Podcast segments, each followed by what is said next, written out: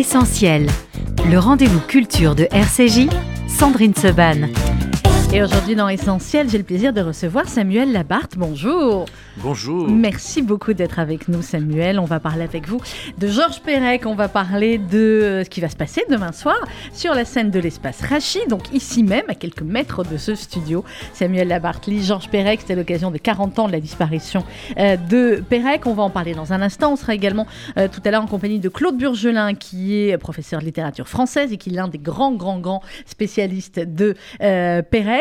D'abord, Samuel Labarthe, cette émission s'appelle Essentiel. On l'a rebaptisé comme cela, t'imagines bien, il y a un an, un an et demi, parce que pour nous, la culture est essentielle. Et donc, ma première question à chacun de mes invités est toujours celle-là. Qu'est-ce qui est essentiel pour vous dans la vie? Et je précise que la réponse peut être tout à fait sérieuse, comme elle peut être futile. Vous pouvez parler de chocolat, de fraises tagada ou autre. Vous voyez ce que vous voulez. Ah bah là, vous parlez encore de liens, les fraises tagada. On donne quelque chose à quelqu'un, c'est merveilleux. Donc, la culture, c'est ça aussi, c'est donner un bonbon à l'autre. C'est créer du lien, créer des passerelles. Et sans la culture, franchement, je pense que la vie serait quand même un tout petit peu aride. D'ailleurs, euh, vous remarquerez quand même que c'est malheureusement le mot absent de toute la campagne présidentielle, de toutes les campagnes en règle générale. La culture, franchement, il faut aller la chercher dans les, dans les soutes à bagages de je sais pas qui, dans les caves. Bien d'accord, c'est pas maintenant. C'est vraiment dommage parce que franchement, c'est ça qui crée du lien entre les, les gens, c'est ça qui rassemble. On dirait que le reste est fait pour diviser. Hum, alors nous, on va essayer de, de, réunir ce matin et de réunir autour euh, d'un grand écrivain, autour de Georges Perec. On va en parler, Samuel Labarre. Je ne vais pas faire euh, l'affront à nos auditeurs de vous présenter. Ex, faut dire ex-pensionnaire de la Comédie Française, vous m'avez repris tout à l'heure. Oui, c'est pas comme euh, Premier ministre ou Président, on perd le titre en, quittant la maison. Donc ex-pensionnaire de la Comédie Française, vous êtes connu théâtre, cinéma, télévision, évidemment les petits meurtres d'Agatha Christie, ça a beaucoup aidé aussi pour les plus jeunes pour vous faire connaître on verra tout à l'heure. Vous me ferez quand même un peu la voix de Georges Clooney, non? Non? Ah là là là là Bon, à la fin, vous me ferez le jingle, vous serez obligé. Euh, beaucoup de doublage. Enfin bref, il y a La Conquête aussi, le film dans lequel vous aviez euh, incarné Dominique de Villepin, si je ne me trompe. Bref, une carrière magnifique. Et demain soir, donc, Georges Perec. Pourquoi Georges Perec, Samuel Lamarthe? Est-ce que c'est parce que Patricia Hochstein, qui fait la direction artistique de, euh, de cette soirée, vous l'a proposé Ou est-ce que vous-même, vous étiez avant un grand admirateur de Perec? Alors c'est une très bonne question, je vous remercie de me l'avoir euh, posée. Euh, effectivement, c'est Patricia Austin qui me l'a proposé, qui, est en charge donc de ces premiers euh, soliloques qui vont avoir lieu à l'espace Rachi à partir de demain soir, qui vont proposer effectivement plusieurs lectures de, grands auteurs par des comédiens, comédiennes, et je trouve que c'est une très, très, jolie, très joli exercice. Alors je, je connaissais Georges Perec, mais l'exercice de la lecture a ceci de particulier, c'est que comme on va essayer de le transmettre, de le faire parvenir aux autres, eh bien on est obligé d'avoir un autre euh, une autre approche. Mhm. Pas comme si tout d'un coup on lit par hasard Georges Perec, etc. Non, on est obligé de, de, connaître l'homme, de l'approcher sous tous les aspects et, et, et d'apprendre, euh, de, faire l'apprentissage de sa langue, parce que c'est un véritable apprentissage. Et c'est un univers que j'ai découvert, je dois le dire, mhm. euh, de façon assez, assez incroyable. Et, j'ai tout, de suite, tout de suite mis mes pas dans les siens, si je puis dire. Donc je suis extrêmement heureux de pouvoir participer à ça. C'est aussi un honneur d'être ici à l'espace Rachid euh, pour les 40 ans de sa disparition et de, de pouvoir être sa voix ce soir-là, je dois dire que ça me, voilà, ça me transporte. Alors, c'est demain à 20h, on va en parler dans un instant, mais dans cette émission, c'est vrai qu'on essaye aussi d'être le plus possible pédagogique et qu'on se dit qu'il y a les grands connaisseurs de Perret comme Claude Burgelin qu'on va avoir dans quelques instants en ligne. Et comme nous sommes en vacances scolaires, on se dit qu'il y a peut-être des enfants, des ados qui ne connaissent pas euh, Georges Perec. Donc, euh, Chloé Sidbon va nous expliquer cela tout de suite. Georges Perec, écrivain français d'origine juive et polonaise, passe son enfance à Paris, mais la Seconde Guerre mondiale va bouleverser sa vie. Pour le sauver des nazis, sa mère l'envoie alors à Villard-de-Lans. Le destin de sa famille sera tragique. Il perd ses deux parents et se retrouve orphelin dès 1943. On baptise l'enfant et son patronyme devient alors Perec. En 1954, il tente Hippocagne au lycée Henri IV et se tourne vers une licence d'histoire qu'il abandonne assez vite. En parallèle, il suit une psychothérapie avec Françoise Dolto et avec Michel de Musan. Après son service militaire, il épouse Paulette Pétras et part vivre quelque temps en Tunisie. Il entre comme documentaliste en neurophysiologie au CNRS en 1962 et à cette période, il commence à écrire. Son premier roman, Les choses, une histoire des années 60, obtient le prix Renaudot en 1965. Encouragé par son succès, Pérec continue. Il est accueilli à l'Olipo en 1967 par les fondateurs François Le Lyonnais et Raymond Queneau, et ce petit groupe se consacre à la création et à la redécouverte de contraintes littéraires. Cet événement capital va bouleverser sa plume. En quête de procédés formels de plus en plus difficiles, Pérec a trouvé en l'Olipo le lieu privilégié. À partir de là, tous ses écrits s'articuleront autour d'une contrainte littéraire et ou mathématique. C'est en 1978 qu'il accède véritablement à la connaissance du grand public grâce au prix Médicis pour son roman La vie mode d'emploi. Son entrée dans la Pléiade en 2017 marque la reconnaissance ultime du travail littéraire d'envergure entrepris par l'écrivain. Décédé en 1982, ses cendres se trouvent au cimetière du Père-Lachaise à Paris. Alors si vous souhaitez découvrir ou redécouvrir l'œuvre de Georges Perec, voici quelques suggestions. Vous pouvez commencer par le commencement, c'est-à-dire son premier roman, Les choses, une histoire des années 60, qui satisferont vos envies de grandeur. Pour le côté burlesque et fantasque, je vous recommande La vie mode d'emploi, une exploration originale de la vie de chacun des habitants d'un immeuble. Vous aimez les polars? Alors lisez Le Condottière, un meurtre, un faussaire, une enquête. Le roman explore tous les mobiles possibles, vous ne risquez pas de vous ennuyer. Sombre, la disparition. Ce lipogramme traite de l'absence et de la douleur qu'elle engendre, tandis qu'un homme qui dort dresse le portrait de la solitude urbaine et il a été adapté au cinéma en 1974 par Georges Perec lui-même.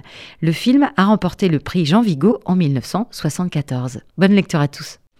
Merci Chloé. Maintenant qu'on a eu euh, les bases avec Chloé, on va passer euh, avec vous Samuel Labarthe et euh, avec Claude Burgelin un peu plus dans, dans l'œuvre de Georges Perec. Claude Burgelin, bonjour. Merci infiniment d'être avec nous en direct de Lyon. Vous avez été professeur de littérature française à l'université de euh, Lyon 2. Vous avez été président de l'association française des enseignants de français et vous avez publié beaucoup, beaucoup de livres, euh, notamment sur Pérec, sur Sartre, sur Duras. Et vous êtes l'auteur de euh, La Pléiade dont on parlait il y a un instant, le, numéro 56 consacré à Pérec. Je vous présente Samuel Labarthe qui est en studio avec nous. Bonjour monsieur. Alors Claude Burgelin, je vais poser la même question finalement à tous les deux. vous, Claude, à quel moment vous êtes tombé dans la lecture euh, de Pérec Vous aviez commencé par quoi Et qu'est-ce qui a fait que finalement vous y avez consacré autant de temps, autant de livres, autant d'analyses? Alors, je suis pas tombé dans la lecture de Pérec, je suis tombé sur l'homme Pérec. Mhm. L'homme Pérec que j'ai rencontré quand j'avais 18 ans. Ah. Il est était parachutiste avec le béret mauve fatidique. C'était en pleine guerre d'Algérie. Et il était avec un de mes copains d'Hippocagne. Euh, ce n'est pas du meilleur goût que de fréquenter les parachutistes à ce moment-là. Or, ce para, et il était absolument délicieux, drôle, rieur, amusant. Et ce qui fait que j'ai commis sur Pérec un contresens absolu qui s'est maintenu pendant pas mal d'années. C'est-à-dire qu'on m'aurait demandé de parler de Pérec, j'aurais dit, c'est un type charmant, fin lettré, passionné de littérature. Euh, je, comme les amis de Proust auraient dit la même chose de Proust, mm-hmm. sans voir que derrière ce personnage, il y avait quelqu'un qui allait bouleverser les fondations même de la littérature. La littérature, mais oui, clairement. Samuel Labarde, vous, à quel moment vous avez commencé à, lire Pérec? Alors, vous nous disiez tout à l'heure rapidement comment vous avez euh, monté le spectacle et on va en reparler. Mais est-ce que avant de lire Georges Perec demain soir sur la scène de l'Espace Rachi, c'est un auteur qui vous était familier, que vous aviez l'habitude de lire ou pas du tout?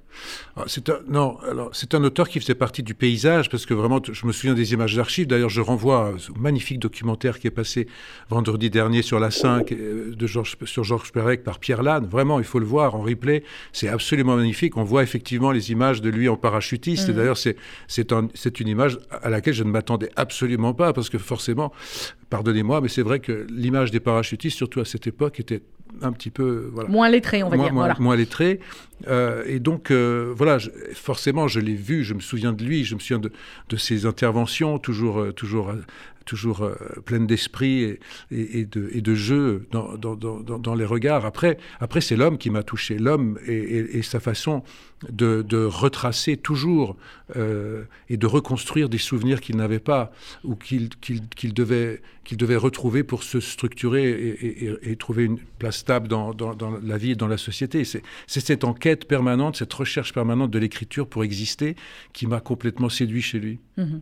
Euh, Claude Burgelin, vous qui, j'ai dit, vous étiez l'auteur de, l'album euh, Pléiade. Là, on va parler également de Espèce d'espace qui est sorti aux éditions du Seuil dans le cadre de la librairie du 21e siècle avec une postface de Jean-Luc Joly à qui on fait nos amitiés également, qui devait être avec nous aussi ce matin et qui, est, a une petite bronchite.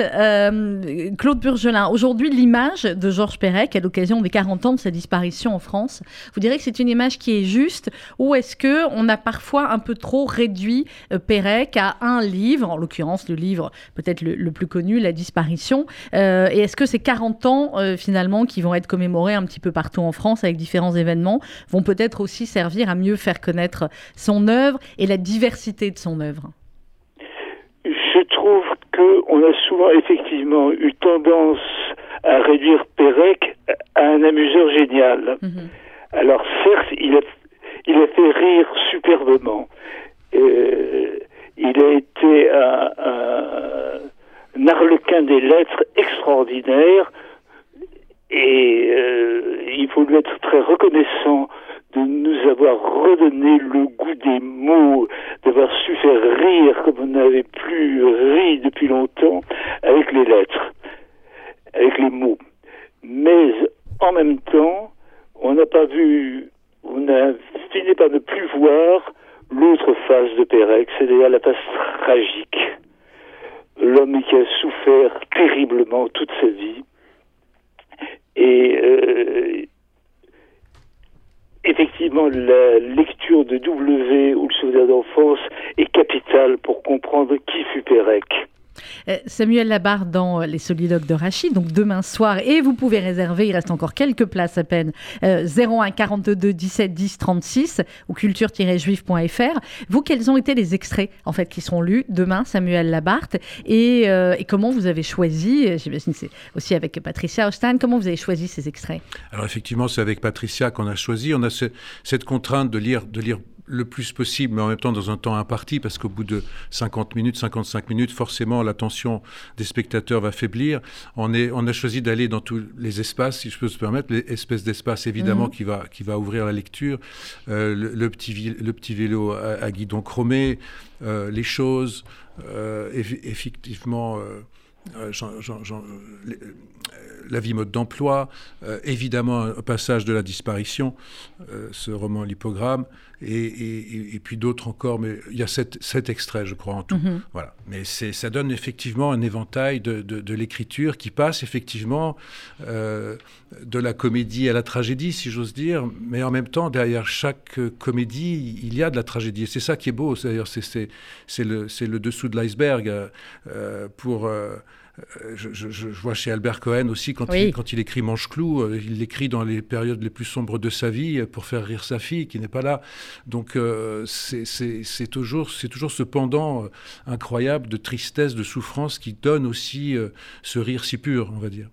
Est-ce que euh, Claude Burgelin, Pérec a été euh, apprécié dès, dès le début, dès ses premiers livres, ou alors est-ce qu'il a fallu du temps, beaucoup de temps, pour que euh, on s'habitue ou qu'on comprenne cette, cette littérature différente qu'il avait inventée?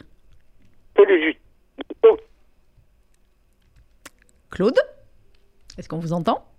J'ai l'impression que la ligne a été euh, que la ligne a été coupée. On va rappeler euh, Claude Burgelin euh, dans un instant. Alors Samuel Labarthe, il y a aussi évidemment le rapport et, c'est ici qu'on va en parler aussi du, du rapport entre Pérec et son judaïsme. On va en reparler aussi avec Claude Burgelin quand on l'aura récupéré. Est-ce qu'il y a des extraits aussi liés à, liés à son judaïsme, à son rapport à la judaïté dans le dans le spectacle de demain? Non, je ne pense pas. On a, on a voulu faire quelque chose de de très universel, on va dire, sans, ramener à cette question-là, puisque même pour lui-même, il se, la posait. Qu'est-ce que c'est d'être juif? Il disait, je ne sais pas précisément sais pas ce que, c'est. À la limite, c'est tellement évident que j'y pense pas. Ou, ou euh, voilà, on, l'entend vraiment se, poser la question. En même temps, elle est tellement fondamentale parce que c'est quand même à cause de ça que ses souvenirs lui ont été volés et qu'il a, qu'il a eu cette enfance euh, arraché de, de, sa mère, arraché de son père, euh, et, cette, cette, ce champ aride devant lui qu'il s'agissait de, de, de, cultiver sans, sans, sans, souvenir comme la plupart des, enfants. Il, dit à un moment, c'est très touchant, j'aurais aimé pouvoir aider ma mère à débarrasser euh, la, cuisine, la table après avoir mangé. Euh, il, a réinventé et reconstruit tous ces souvenirs. Donc, euh, je ne sais pas à l'heure actuelle quelle est véritablement son, sa réponse à cette question, en fait. Euh, Claude Burgelin, je posais la question pendant qu'on a eu une petite interruption, je posais la question à Samuel Labarthe par rapport aux, relations euh, entre la judaïté de Pérec et, et, sa vie. Et je sais que vous avez écrit aussi beaucoup sur, sur les rapports entre judaïté et littérature. Est-ce que Pérec aurait été Pérec sans être juif et sans avoir vécu dans sa famille et avec ses parents ce qu'il a vécu? Alors, sa judaïté, c'est quelque chose de capital. D'une certaine façon, il l'a rejeté longtemps. Il n'aimait pas être entre juifs, il n'aimait pas le monde de la synagogue, des rituels, etc. Et il s'en est écarté résolument. Mais le premier souvenir qu'il nous raconte dans W, le souvenir d'enfance, c'est la reconnaissance d'une lettre euh, dans un journal euh. C'est la première chose dont il, se, dont il veuille se souvenir, mhm. c'est-à-dire son inscription dans la culture juive.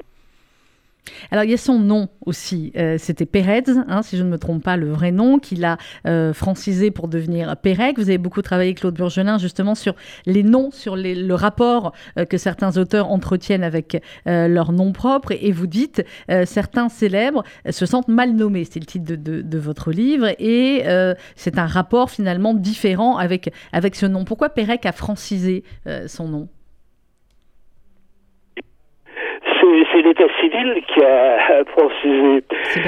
Hmm. Il se trouve que effectivement, son grand-père s'appelait Peretz, et, et puis ça a été cette on a des petits soucis de ligne. Important, il est juste à Lyon, hein. euh, Claude Burgelin. Euh, bon, je crois qu'on va euh, malheureusement arrêter la, liaison. On essaiera peut-être de, le récupérer avant la, fin de l'émission. Samuel Labarthe, donc demain à 20h sur la scène de l'Espace Rachi. On a dit, enfin, vous nous avez parlé un petit peu des extraits que vous aviez choisis. Comment on prépare une lecture, Samuel Labarthe? Est-ce que c'est totalement différent d'une pièce de théâtre ou d'un seul en scène? Comment est-ce qu'on prépare effectivement le, fait de lire réellement des extraits avec le, texte sous la main?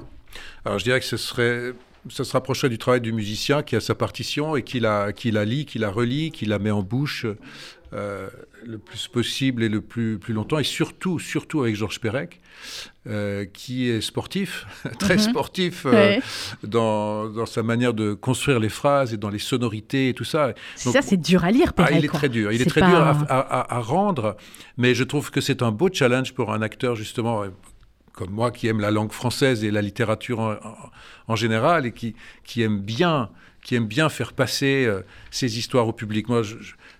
Me souviens de moi en classe euh, qui levait le doigt, le doigt systématiquement pour lire à, voix haute dès que c'était possible. J'adorais ça. Donc euh, là, c'est là, c'est ma Madeleine de Proust, si je peux dire, parce que j'aime beaucoup raconter. J'ai raconté des histoires à mes enfants toute, toute, ma vie. Mes quatre enfants, je leur lisais des histoires le soir avant de s'endormir. Donc c'était pas la corvée, leur lire les histoires, au ah contraire. Ah non, au contraire. Et c'était moi-même des fois qui pleurais sur une histoire. Euh, bon, on a tous fait ça, hein, tellement c'était émouvant. Et, l'enfant qui, qui, regarde et qui ne comprend pas. Donc c'est assez drôle. Euh, vous me disiez que, donc, enfant, vous leviez la main pour lire. Ça veut dire que déjà très jeune, vous vouliez être comédien ou vous ne saviez pas encore? Ah non, j'avais aucune idée. Et puis en plus de ça, personne n'était comédien dans la famille. Donc j'étais un petit canard. Non, non, absolument pas. Je n'ai jamais imaginé faire ce, ce métier. Mais j'adorais, effectivement. J'étais déjà dans un monde imaginaire. J'adorais lire et j'adorais lire à voix haute et déjà raconter des... Enfin, raconter, non, euh, lire une histoire à quelqu'un. Alors comment vous êtes arrivé euh, à la comédie, au comédien?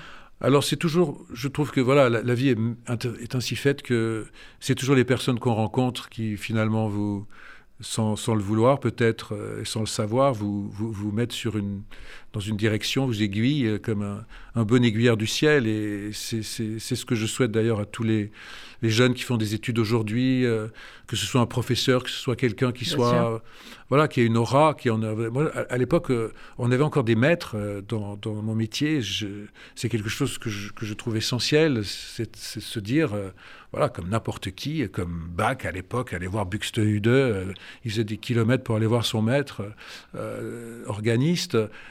On a besoin d'aller vers des gens qui nous, qui nous sensibilisent, qui nous, inspirent, euh, que l'on admire. Et voilà. donc c'est comme ça que c'est arrivé. J'ai des professeurs, d'abord de, français d'ailleurs, qui ont fait des, des, pièces de théâtre à l'école, euh, c'était au collège. Ça a commencé comme ça, ça a continué au lycée, puis ça a continué juste après mon, voilà, après que j'en sois sorti. Et donc après le bac, vous avez fait tout de suite une école de, de, comédie ou pas du tout? Alors c'est vraiment, c'est vraiment le métier qui m'a choisi en fait. C'est assez curieux parce qu'on m'a porté ça sur un plateau, ça ressemble à un rêve euh, absolument. Georges Vode, d'ailleurs à qui je rends hommage, peut-être que certains auditeurs se souviennent, c'est un, un, acteur d'origine polonaise qui avait un théâtre à Genève, d'ailleurs j'ai commencé là-bas, le théâtre de Carouge, qu'il avait, qu'il avait repris avec... Euh, avec euh, une association, euh, l'atelier du théâtre Carouge de Genève, et qui, et qui m'a proposé de venir tout de suite jouer dans son théâtre et de m'inscrire au conservatoire dans la foulée. Ah bah oui. Voilà, donc euh, c'est assez extraordinaire. C'est... Après, j'ai dû le mériter, bien sûr, parce qu'il faut être deux. Hein. C'est, comme l'amour avec quelqu'un d'autre, si vous voulez. Vous avez beau l'aimer. Pourquoi l'amour sans quelqu'un d'autre, ça existe Voilà, non, ça marche. Ah oui, sans quelqu'un d'autre aussi, ça existe, mais enfin, il faut quand même deux pour faire une aventure. Oui, sinon c'est nettement moins, moins drôle. On va marquer une pause musicale. On se retrouve juste après avec Samuel Labarthe. Samuel Labarthe lit Georges Perec. C'est demain soir à l'espace Rachid, dans le cadre des soliloques de Rachid. À 20h, prenez très vite les dernières places qu'il reste. 01 42 17 10 36 ou sur culture-juif.fr.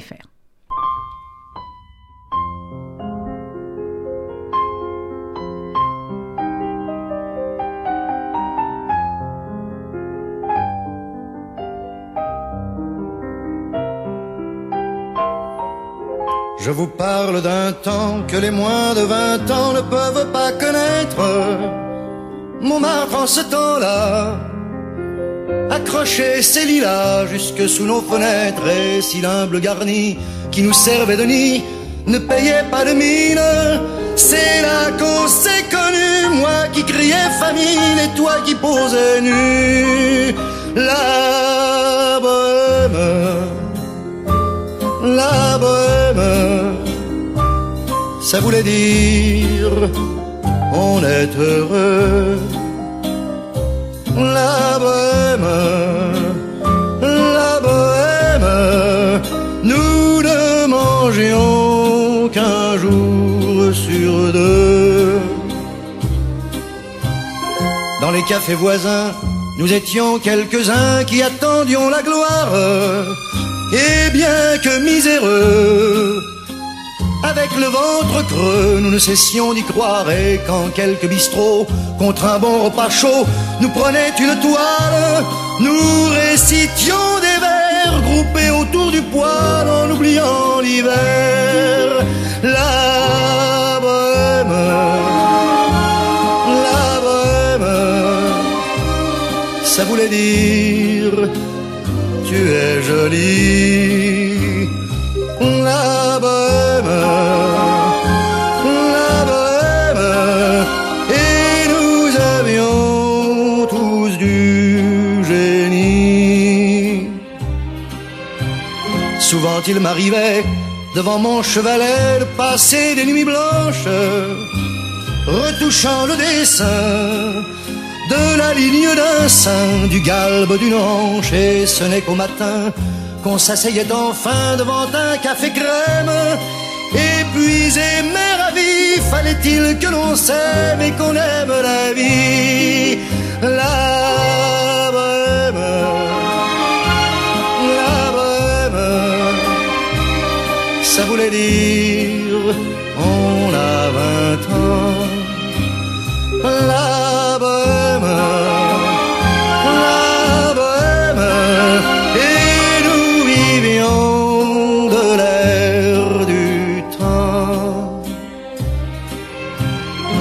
au hasard des jours, je m'en vais faire un tour à mon ancienne adresse.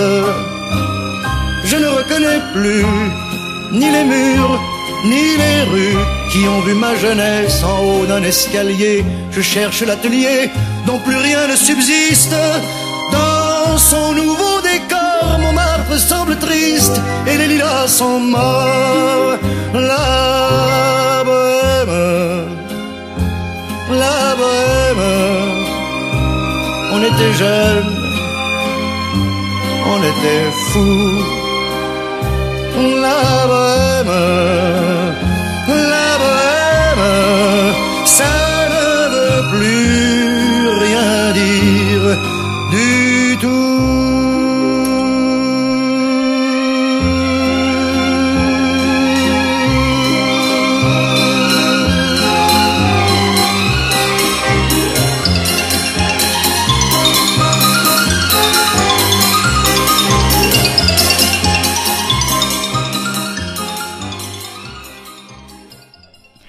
l'instant, c'était Charles Aznavour avec la Bohème sur RCJ. On a le plaisir ce matin d'être en compagnie de Samuel Labarthe et on parle des soliloques de Rachid. C'est demain soir euh, à 20h à l'espace Rachid, 39 rue Broca dans le 5e et vous pouvez continuer de réserver au 01 42 17 10 36 01 42 17 10 36 ou sur culture-juif.fr. Alors on va continuer à parler des, euh, soliloques, évidemment Samuel Labarthe, mais c'est vrai, je le disais tout à l'heure, euh, dans l'esprit du, euh, du public et dans l'esprit aussi des, plus jeunes, de ma fille et de beaucoup d'autres. Mieux, vous avez incité les jeunes à lire peut-être du Agatha Christie, avec ces petits meurtres d'Agatha Christie, qui sont une petite merveille. Alors vous avez arrêté, je crois. Il est moins bien, c'est du Léry maintenant. Bon, il est bien aussi. Non, du Léry, c'était avant, avant vous. ah, parce que j'ai vu que là, ils sont aussi multidiffusés. Oui, hein. Alors, il y a eu Il y a eu du Léry, il y a eu vous. Il y a nous, puis il y a la troisième saison, euh, voilà, qui, qui est plutôt euh, basée sur les années 70. C'est un, un, nouveau trio, euh, voilà, qui, qui, qui, est, formidable. C'est moins bien, c'est pas voilà, mais, mais nous, on était dans les années 60. C'est vrai qu'il y avait un côté glamour, et puis le trio, le trio fonctionnait mieux dramatiquement, on va dire. Il y avait, il y avait toujours le côté chien, chien et chat entre Blandine Bellavoir, dont c'est l'anniversaire aujourd'hui d'ailleurs. Ah, bah, bon anniversaire. bon anniversaire, Blandine. et Elodie Frank, la, la, la, la, magnifique secrétaire blonde peroxydée. Euh, voilà, non mais euh, c'était c'était c'était très très chouette de faire ça. Très belle aventure. On a fait 27 films sur euh, sur 7 ans, je crois. 27 films de 90 de minutes, je le rappelle. C'est pas feuilletonnant, c'est pas une série, c'est une non. collection. Donc euh, voilà, on a fait tout ce qu'on a fait euh, du mieux qu'on pouvait. On avait cette pression très rapidement du succès qu'on a qu'on avait parce eu, que ouais. on avait surtout pas envie de décevoir les gens, donc on avait envie de faire le mieux possible tout le temps. Et puis, euh, bon, en France, c'est assez curieux. Plus ça marche, moins on donne d'argent. Donc, il y a aussi un petit problème à ce niveau-là. C'est-à-dire que la méritocratie, euh, bah, c'est dans d'autres pays, c'est pas ici. Mm. Donc, euh, voilà. Et à un moment donné, à force de faire les films avec de moins en moins de moyens, on se dit, ouais. bah, ça suffit. Et puis, je pense qu'aussi, on avait fait le tour des personnages ouais. et que voilà, on est parti en beauté, on est parti avec panache sur une comédie musicale, en se disant bah, autant partir en plein succès. Autant voilà. partir en plein succès.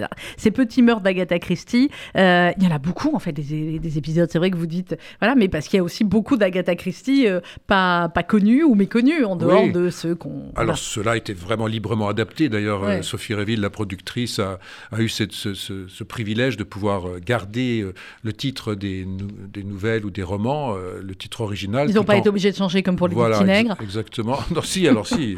si. si. si, malheureusement, elle a, enfin, malheureusement, c'est l'air ah, du temps, c'est comme ça. Euh, mais effectivement, elle a, dû, elle a dû changer le titre. Nous, on l'a pas fait, mais elle l'a fait, elle l'a produit pour une, une autre chaîne. Euh, voilà. Ça s'appelait 10, 10, à table, je crois. Mais oui, 10 à table, où ils étaient 10. Où ils étaient 10, je ne sais plus très bien. Ouais. Enfin bref, de toute façon, on n'a pas besoin de faire la pub d'Agatha Christie, parce que c'est, je crois, un des, des, romancières les plus lus au monde. Et ouais. d'ailleurs, euh, c'est d'autant plus vrai que chaque fois qu'on essaye d'apprendre une langue, on va euh, prendre un bouquin d'Agatha Christie qu'on a lu quand on était jeune, puisqu'on le connaît. Oui, et on donc, le connaît par cœur, et qu'a priori, euh, et qu'a priori clairement. Vous, qu'est-ce qui... Vous avez fait du théâtre, du cinéma, des, des, de la télévision, Samuel Labarthe. c'est rare les comédiens qui touchent à tout, qui ont euh, une bonne image finalement, une très bonne image dans chacun des domaines. Parfois certains, euh, on se dit c'est des comédiens de théâtre. Clairement, vous, on vous a vu dans les trois exercices et ça a marché dans les trois exercices, voire même le doublage qu'on va rajouter aussi, qui est encore un autre exercice. Oh, le doublage, les lectures, les voix off. Euh, c'est ça. Je, je, déteste absolument ce qui enferme. Mais vraiment, les cases, les... on a toujours essayé de m'y mettre et franchement, je pense qu'on n'y arrivera pas. Tant mieux si vous me confirmiez que ça ne fonctionne oui. pas.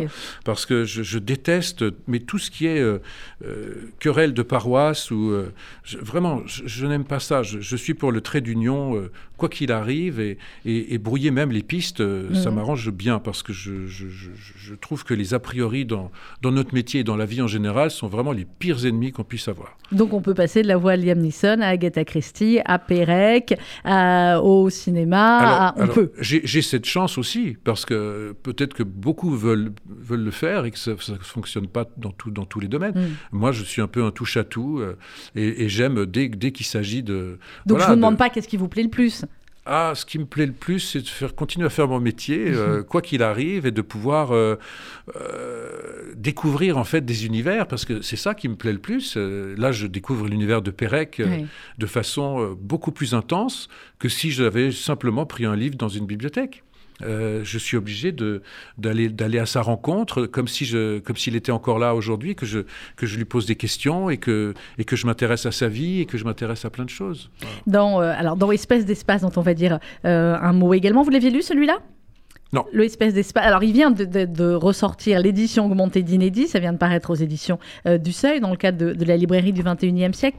Euh, Pérec démarre, en fait, chaque chapitre avec d'abord la page. Euh, et puis ensuite, c'est le lit, la chambre, l'appartement, tout le monde a compris, l'immeuble, la rue, le quartier, la ville, la campagne, le pays, le monde. Et enfin, l'espace, effectivement, à la fin. Et il y a évidemment toute une partie sur, sur l'écriture dès le début, puisqu'on est sur la page blanche et sur euh, les événements. Euh, il écrit Il y a peu d'événements qui ne laissent au moins une trace écrite. Presque tout, à un moment ou à un autre, passe par une feuille de papier, une page de carnet, un feuillet d'agenda ou n'importe quel support de fortune, euh, un ticket de métro, une marge de journal, un paquet de cigarettes, le dos d'une enveloppe, sur lequel vient s'inscrire à une vitesse variable selon des techniques différentes, selon le lieu, l'heure ou l'humeur, l'un ou l'autre des divers éléments qui composent l'ordinaire de la vie. Vous avez raison, c'est très dur à lire Pérec parce que ah, non, non, vous faites très très bien. commencé la phrase ah ben, il n'y a, pas de point. Il n'y a pas de point Il n'y a pas de point. Là, on pouvait partir sur voilà. Euh, je voulais vous faire réagir sur ces traces finalement, le, euh, ce qui dit de, la trace écrite. Euh, quand on a joué beaucoup de, théâtre, de cinéma et de plein de choses comme vous, c'est laisser une trace aussi, on est bien d'accord. Mais est-ce que vous, vous n'avez pas eu envie de vous prêter aussi au jeu de, l'écriture et de laisser des traces un peu plus que là, comme il dit, sur une feuille d'agenda ou une feuille de papier? C'est une obsession pour moi. Et je rejoins Pérec. Je rejoins Pérec tellement parce que toute sa vie, il a essayé de retenir le temps qui passe. Non seulement de retenir le temps qui passe en le fixant par rapport à son écriture, et comme, comme presque un, huissier, presque comme un constat, presque comme un enquêteur. Il va, il va noter, et d'ailleurs, je crois c'est le, sujet du livre, oui, tout, à fait. tout ce qu'il voit. C'est-à-dire comme un photographe mm. ou, un, ou un vidéaste filmerait une scène fixe, lui, il va le décrire, mais minutieusement, euh, par écrit. Il va rajouter à ça, et d'ailleurs c'est assez incroyable, il, a, c'est d'ailleurs comme ça qu'on va ouvrir la lecture, il a choisi, parce que c'est un, un mathématicien aussi, il faut, il faut savoir aussi qu'il a, il a fait des... C'était un grand cruciverbiste pour, euh, pour le point. Il s'est toujours amusé des contraintes qu'on que, qu'on pouvait lui donner pour écrire. D'ailleurs, Oulipo, c'est ça, c'est écrire sous, la, sous contrainte. Sous contrainte, parce que et lui, sinon, il a inventé, Il a, inventé, il a trouvé des algorithmes, et selon ces algorithmes, il a, il a construit une, une grille littéraire absolument folle et, ça l'amusait, mais comme un dingue. Et il s'est même surpris euh, au jeu. Ce roman de la disparition, il n'y a pas de E tout un roman sans E, puis c'est pas c'est pas 10 pages, hein, c'est ça aurait été impossible à lire. Ah, vous avez des extraits dedans. Ah, absolument. Mais on se rend, on n'imagine même pas que ce soit possible. Et quand on quand on lit, on se dit c'est pas c'est pas possible qu'il ait écrit ça sans, sans un E. Et on se rend compte qu'il n'y a pas de E. Il a fait ce, ce roman. quel boulot, quel, combien de temps pour écrire cela Et puis ce, ce roman qui s'appelle Les Revenantes où il y a que des E. Hmm. Au contraire. Au contraire, il non seulement il revient, mais il n'y a que des E. Il prend toute la place. Non non. pour revenir aux traces, hmm. je trouve que c'est extraordinaire parce que je suis en même temps passionné par l'écriture et en même temps par la photographie. Et Pérec rassemble ces deux, ces deux, ces deux arts en mm. un. C'est-à-dire qu'il a ce regard photographique. Il a une écriture photographique. Totalement. Et un rapport euh, aux choses matérielles qui est presque durassien, pardonnez-moi si je dis des bêtises, mais je trouve dans la sensualité de la description des objets, notamment dans les choses, c'est incroyable comme il fait exister des objets comme s'ils sont là devant nous, avec la lumière, avec la, texture, la matérialité, c'est des décors, on, est, fasciné par sa façon de, d'écrire et, de, nous, de nous entraîner dans, dans ces décors et dans son univers. Alors oui, je comprends très bien ça. Euh, parce qu'effectivement, vous dites, euh, j'ai fait plein de choses, mais il y a plein de choses dont je n'ai plus les traces. Parce que j'ai fait euh, ce métier. Il y a par exemple des films qui sont même pas en DVD. Priez pour nous, Manche-Clou, tout ça ne sont pas en DVD. J'adorais le voir, mais oui. On peut pas le trouver. Je ne comprends pas. Vous jouiez Manche-Clou hein? Je jouais Solal. Solal ah, ah. ah, ah oui. À trouver le nous, celui-là. S'il y a un auditeur qui l'a, je le vois. Excusez-moi, mais Solal, là, je veux dire que pour moi, si j'avais un rôle que je voulais jouer, c'était celui-là. C'était celui-là? Pourquoi? Je peux vous dire qu'à Paris, il y avait, y avait, il y avait des noms sur la liste. Il y avait des noms sur le casting. Ah oui, c'est Moshe Misraï qui avait fait ce oui, film Moshe Misraï qu'on avait reçu. Euh, oh là là, j'avais reçu il y a très très longtemps. Oui, et puis Rosa, je t'aime. Et puis euh, non, non, très très grand, grand grand monsieur. J'ai adoré parler avec lui de tout, mm. euh, de, la judaïté, de tout. C'était un homme d'une culture, d'une sensibilité extraordinaire. Et, et puis ce film, pardon, ça s'est un petit peu transformé en rubrique nécrologique parce qu'ils sont tous décédés, les Bernard Blier, mm. les, Enfin bon, je ne vais pas faire la liste, elle est Non, non, mais... Euh, mais voilà. Donc, les traces, dans ce métier, c'est très compliqué parce qu'on fait un métier qui est, par ailleurs, éphémère. Mhm. Le théâtre est par, par définition éphémère. éphémère. Une, représentation ne se retrouvera plus jamais. Donc on est dans ce... Dans ce... Et, en même temps, c'est la beauté du, spectacle vivant. C'est vrai que pendant euh, un an et demi, deux ans, on en a été privé. Alors on voyait, oui, on a vu des séries, on a vu des, tas de choses. Mais la première fois qu'on est de retour au théâtre, je pense que ça a dû vous faire la même chose. Vous avez dû retourner voir des copains ou jouer depuis que les théâtres ont réouvert. C'est quelque chose d'incroyable. On se dit, mais oui, c'est ça. Ça ne peut pas se remplacer. Ça ne peut pas se remplacer. J'ai eu peur à un moment donné parce qu'effectivement, je vois l'explosion des plateformes, de, tous les contenus, euh, de tout ce qu'on nous balance tous les jours. Et c'est vrai que c'est énorme et la mm. qualité est au rendez-vous, c'est merveilleux. Mais rien ne remplacera euh, cette, euh, comme disait Terzieff, cette dernière expérience de collectivité parce que finalement, la religion, c'est compliqué. Elle, rassemble, mais dans, certaines, dans une certaine mesure. La politique, on le voit bien. Et puis elle rassemble des gens, elle rassemble des gens semblables. Voilà, c'est ça. Voilà. Alors que dans un théâtre ou une salle de cinéma, alors il y a le, le, fait qu'ils sont venus pour quelque chose de commun, qu'a priori ils aiment ou la pièce ou l'acteur ou voilà, mais c'est quand même effectivement des expériences de, vie en commun. J'aime pas l'expression vivre ensemble, mais du vivre ensemble, mais c'est ça se rapproche de ça. C'est ça, ce lien et cette transmission. La transmission, elle est orale, elle c'est notre, c'est euh, euh, c'est archaïque, je veux dire, c'est notre c'est comme ça qu'on a, qu'on a évolué. Et je pense que c'est beau de pouvoir à nouveau euh, être dans une salle et écouter l'autre. Et, il y a quelque chose de sacré.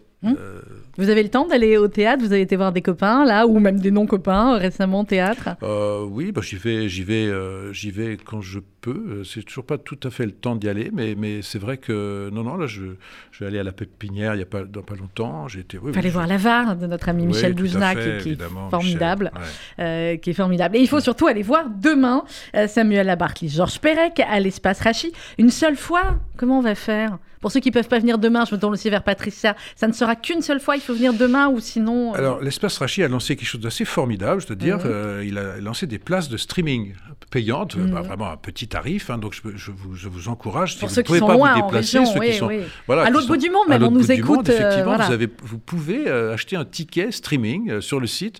Et je dois dire que c'est assez génial parce que j'ai l'impression qu'ils ont mis des caméras de, de jolie façon. Donc j'ai l'impression que c'est voilà, c'est quelque chose qui peut être une alternative. Après, peut-être, on verra. Peut-être que c'est quelque chose qui pourra se reprendre ailleurs.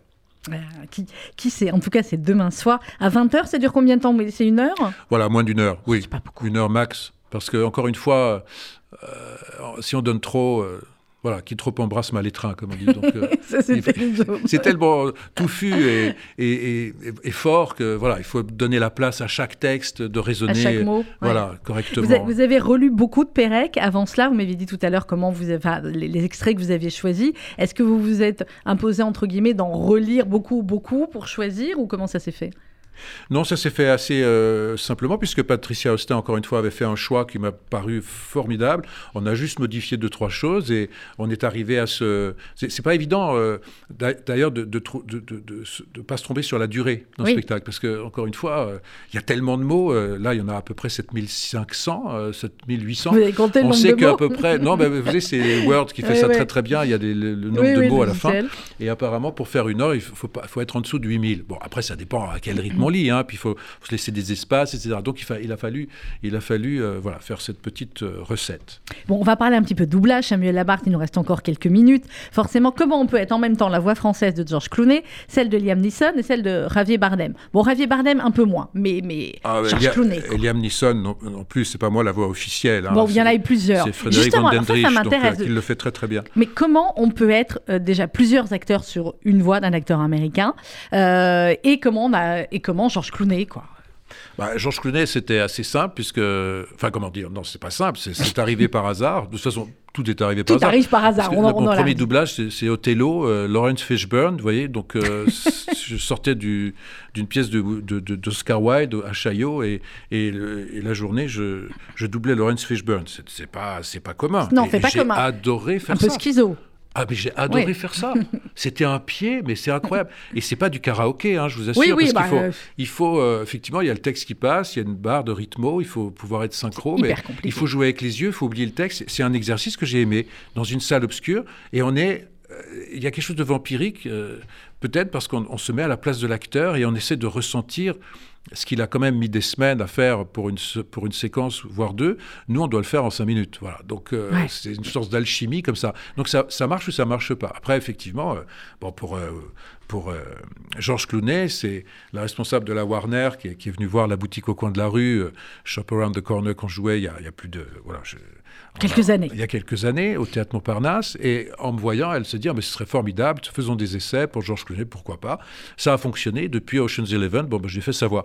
Vous remarquerez quand même qu'il est beaucoup plus rare sur les écrans. Donc, mais oui, euh, comment ça se fait? Vous avez son 06, enfin son 01 Non, j'ai pas, son. Non, c'est bon. On va arrêter l'interview alors. j'ai son adresse. Vous avez son adresse Mail Non, non, je rigole. Vous avez vu que quand vous rentrez dans ce bâtiment, c'est facile, mais ça peut être plus compliqué. C'est compliqué, mais parfois pour ressortir, voilà, vous avez compris. Non, non, mais vous savez, j'ai compris l'exercice parce que, comment, comment dire, euh, un acteur c'est un physique, je vous l'accorde, hein, mais c'est d'abord une voix. mais évidemment, c'est d'abord une voix. Donc j'ai compris, quand on m'a envoyé quand même beaucoup d'extraits de, des, des, petits meurtres d'Agatha Christie qui sont joués partout dans le monde. Mais oui, hein, euh, parce que vous avez connu les deux. Voilà, vous avez ceux qui vous doublent. Aussi. Alors j'ai entendu ceux qui me doublent, qui le font d'ailleurs très très bien, mais je vous assure que ça fait très très bizarre de me voir parler, de me voir parler avec une autre voix. Donc je pense que ça fera pas forcément plaisir à Georges Clooney de savoir. Voilà. Pas, ils n'ont pas le droit, ils pas de mots à dire, comme vous, vous n'avez pas de mots à dire sur les voix qui vous doublent. Non, c'est pas. Non, peut-être qu'il y a.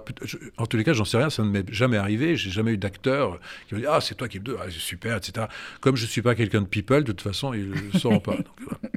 Euh, les projets pour 2022, à part demain, évidemment, à l'espace Rachi. Euh, Samuel Labarthe, vous avez d'autres projets de, théâtre, de cinéma? Bah, Il y a une sortie, là. Il y a Notre-Dame brûle. Euh, que Jean-Jacques Hano a réalisé. J'ai eu la chance de, travailler avec lui. Le 16 mars, c'est la sortie écran. C'est un film que j'ai découvert la semaine dernière en avant-première. Et je dois dire que l'exercice est plutôt assez incroyable. On est à, la frontière de la fiction avec comme star principale Notre-Dame qui brûle. Mhm. Donc le méchant dans l'histoire, c'est le feu et avec un, une chorale d'acteurs de, qui jouent euh, les, pompiers, ces magnifiques pompiers qui ont, euh, qui ont, qui ont risqué leur vie pour, pour, pour, une idée, pour, une, pour des pierres, pour quelque chose qui nous dépasse et qui, qu'on n'aurait pas dû voir, euh, qu'on n'aurait pas dû avoir peur de voir disparaître sous nos yeux ce jour-là, puisque c'est 850 ans d'histoire, c'est pas grand-chose hein, dans l'histoire de l'humanité, c'est même rien du tout.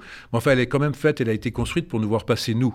Oui, c'était c'est, le concept, comme, comme, comme euh, différentes choses. Merci beaucoup Samuel Labarthe d'avoir été avec nous ce matin. Demain, plaisir. Mais vous êtes ici chez vous. Euh, demain, c'est à 20h à l'espace Rachid, 39 rue Broca, dans le 5e. Samuel Labarthe lit Georges Perec, c'est dans le cas des soliloques de Rachid, direction artistique Patricia Hochstein.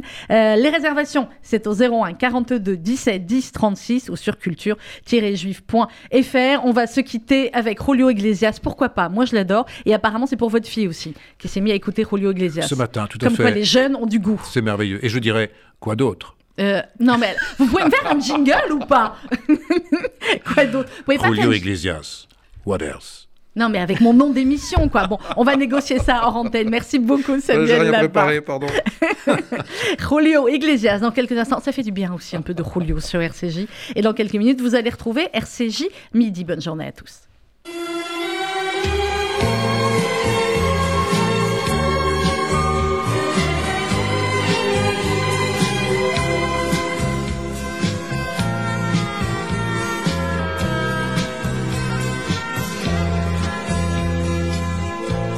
Je n'ai pas changé. Je suis toujours ce jeune homme étranger qui te chantait des romances, qui t'inventait des dimanches, qui te faisait voyager. Je n'ai pas changé. Je suis toujours ce garçon un peu fou qui te parlait d'Amérique, je n'étais pas assez riche pour t'amener à Corfou. Et toi non plus, tu n'as pas changé. Toujours les mêmes parfaits légers, toujours les mêmes petits sourires qui en dit long sans vraiment le dire. Non, toi non plus, tu n'as pas changé. J'avais envie de te protéger, de te garder, de t'appartenir. J'avais envie de te revenir.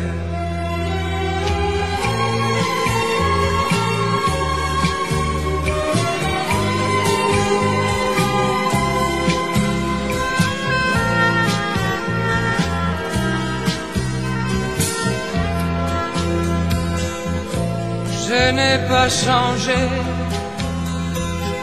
Je suis toujours l'apprenti baladeur qui t'écrivait des poèmes qui commençaient par je t'aimais, finissaient par t'aimer. Je n'ai pas changé. Je prends toujours le chemin qui me plaît un seul chemin sur la terre a réussi à me plaire, celui qu'ensemble on suivait. Et toi non plus, tu n'as pas changé. Toujours les mêmes parfaits légers, toujours les mêmes petits sourires qui en dit long sans vraiment le dire. Non, toi non plus, tu n'as pas changé. J'avais envie de te protéger, de te garder, de t'appartenir. J'avais envie de te revenir. Et toi non plus, tu n'as pas changé. Toujours les mêmes parfaits légers, toujours les mêmes petits sourires qui en dit long sans vraiment le dire. Quando a noite na paixão já verá.